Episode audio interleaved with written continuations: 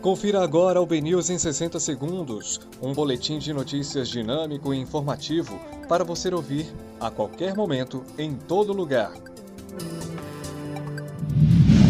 Olá, uma excelente tarde para você. Hoje é segunda-feira, 19 de outubro de 2020. Eu sou Rafael Albuquerque e começa agora o BNews 60 segundos.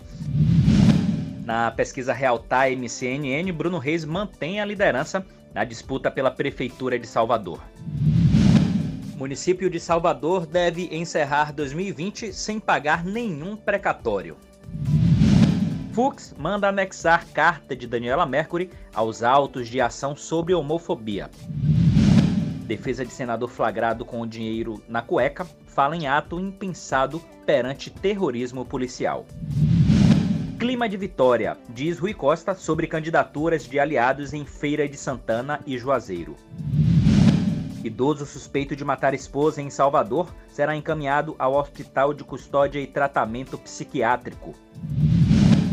E após suspeitas de reconciliação, Andressa Suíta desiste de mover ação contra Gustavo Lima.